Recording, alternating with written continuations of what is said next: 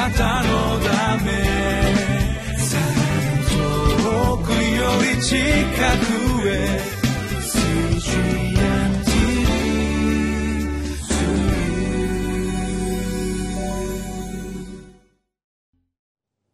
皆さんお元気でお過ごしですか？ホライズンコミュニティチャペルの塩島です。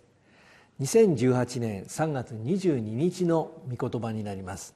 今日のタイトルは苦難が証明する真のキリストの働き人。今日の聖書箇所はコリント人への手紙の第2の11章16節から33節になります。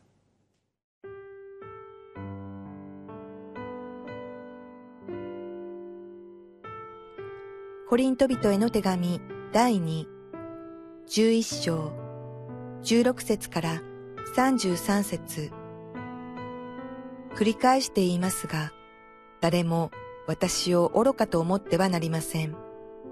しかし、もしそう思うなら、私を愚か者扱いにしなさい。私も少し誇ってみせます。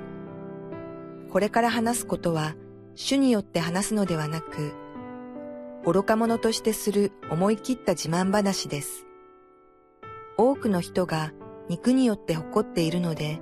私も誇ることにします。あなた方は賢いのによくも喜んで愚か者たちをこらえています。事実、あなた方は誰かに奴隷にされても、食い尽くされても、騙されても、威張られても、顔を叩かれても、こらえているではありませんか。言うのも恥ずかしいことですが、言わなければなりません。私たちは弱かったのです。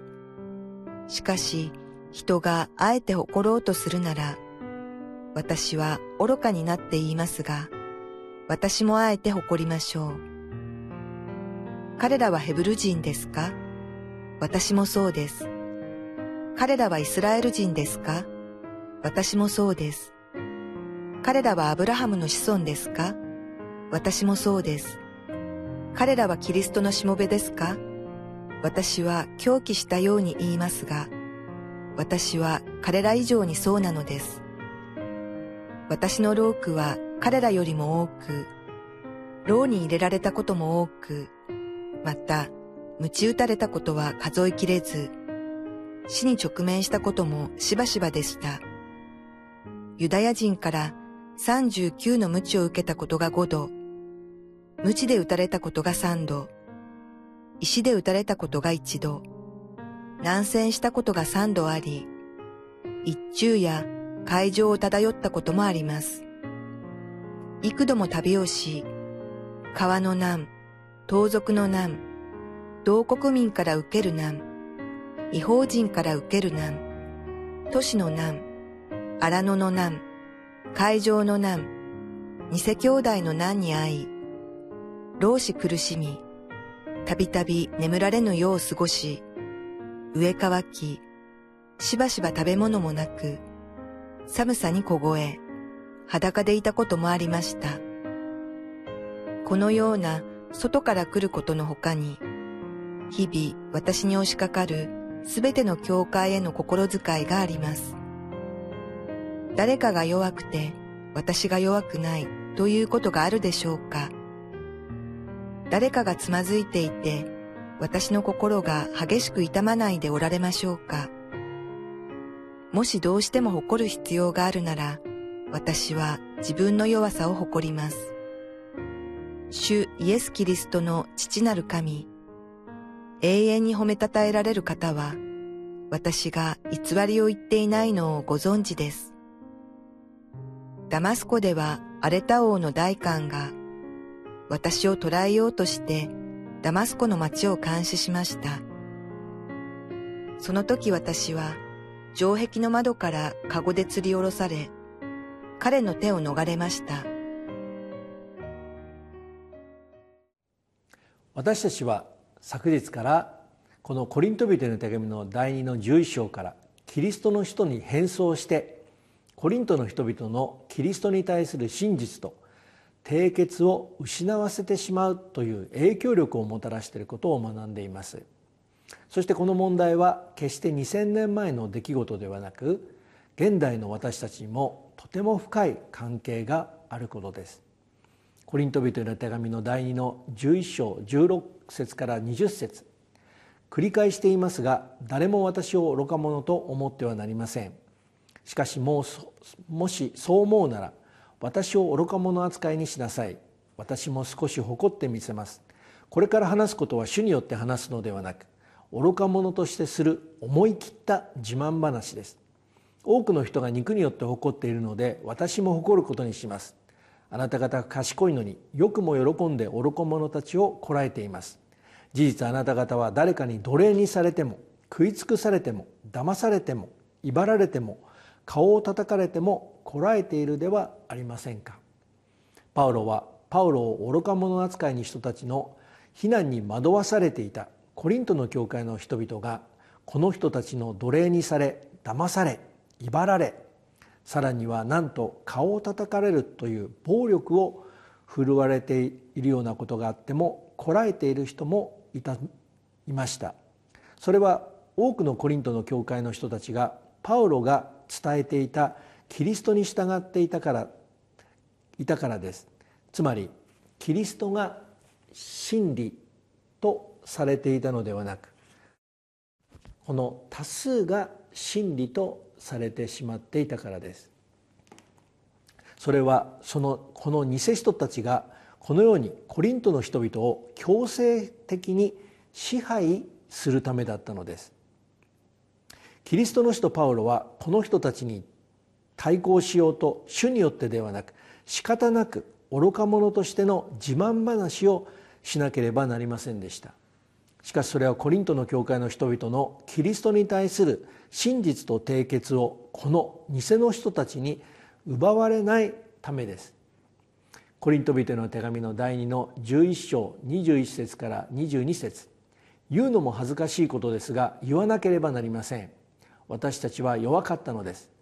しかし人があえて誇ろうとするなら私は愚かなもの愚かになっていますが私もあえて誇りましょう。彼らはヘブル人ですか？私もそうです。彼らはイスラエル人ですか？私もそうです。彼らはアブラハムの子孫ですか？私もそうです。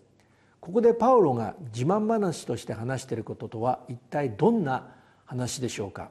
それは偽使徒と真のキリストの使徒とされたものの違いです。またパウロを本当のキリストの使徒ではないと言ってパウロを非難していた多くの人が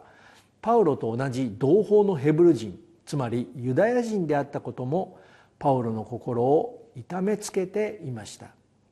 なぜならパウロは同胞のユダヤ人に対してこのような思いを持っていたからです。ローマ人の手紙の9章の1節から3節。私はキリストにあって真実を言い偽りを言いません。次のことを私の両親も精霊によって証ししています。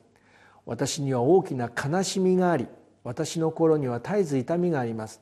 もしできることならこの同胞肉による同国人のためにこの私がキリストから引き離されて呪われたものとなることさえ願いたいのです。パウロは同胞であるヘブル人ユダヤ人の救いに関してこのように大きな悲しみと痛みを覚えていました。それにもかかわらず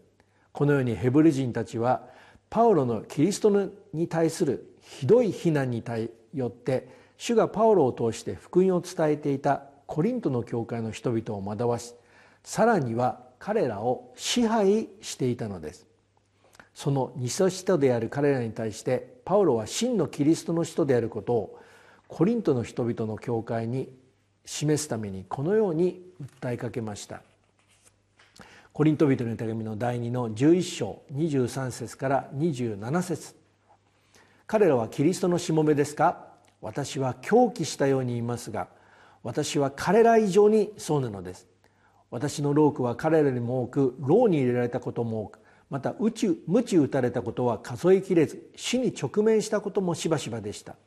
ユダヤ人から39の鞭を受けたことが5度。鞭で打たれたことが3度。石で打ち打たれたことが1度。断線したことが3度あり。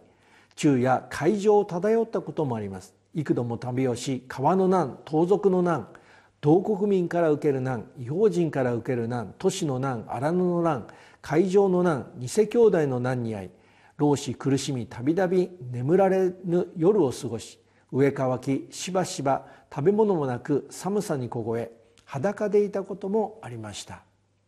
パウロは自分が真のキリストの人であることをコリントの人々に示すために地盤話として語ったこのように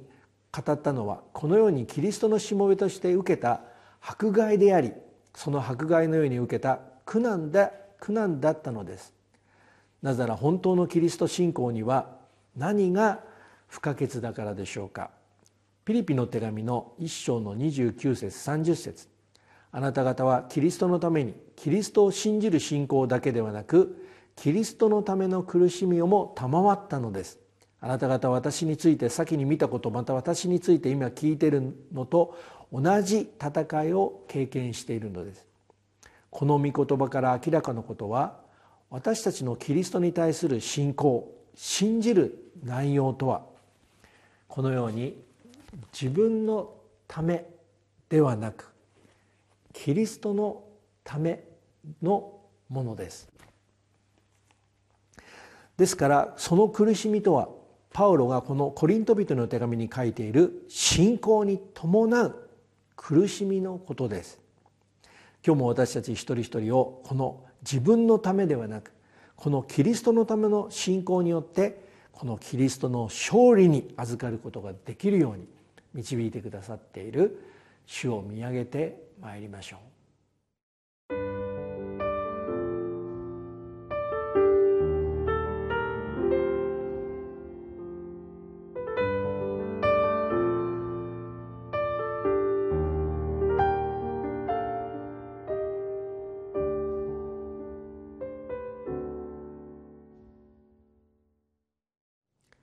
さらにパウロは自分が真のキリストの人である証はキリストのための信仰にこの不可欠な信仰の戦いに伴う苦難であることをコリントの教会の人々にこう語りかけています。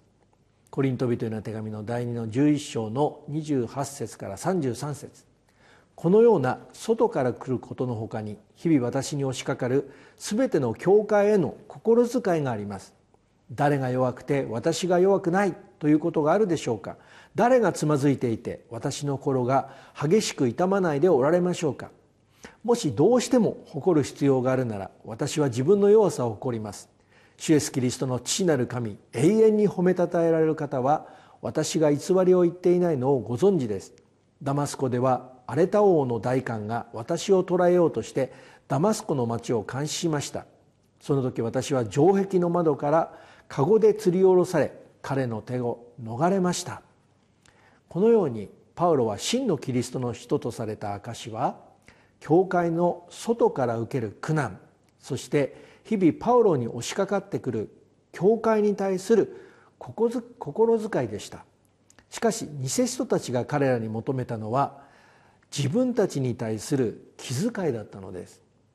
それは彼らがコリントの教会の人々を支配するということが目的だったからです。しかしパウロの教会に対する気遣いはあくまでコリントの人々がキリストに対する真実と締結を守ることによって彼らの信仰が成長するためだったのです。今日も日々私たちの信仰の成長を願っておられる主イエスキリストともに歩んでまいりましょう。天のお父様感謝いたします。このようにして御言葉によって一人一人を信仰の成長に導いてくださってるあなたを褒めたたえます。今日もあなたの子供とされた一人一人がこのイエス・キリストの勝利に預かるように力づけてください。イエス・キリストの尊い皆によってお一人一人祝福してお祈りをいたします。アメン。あなたのため遠くより近くへ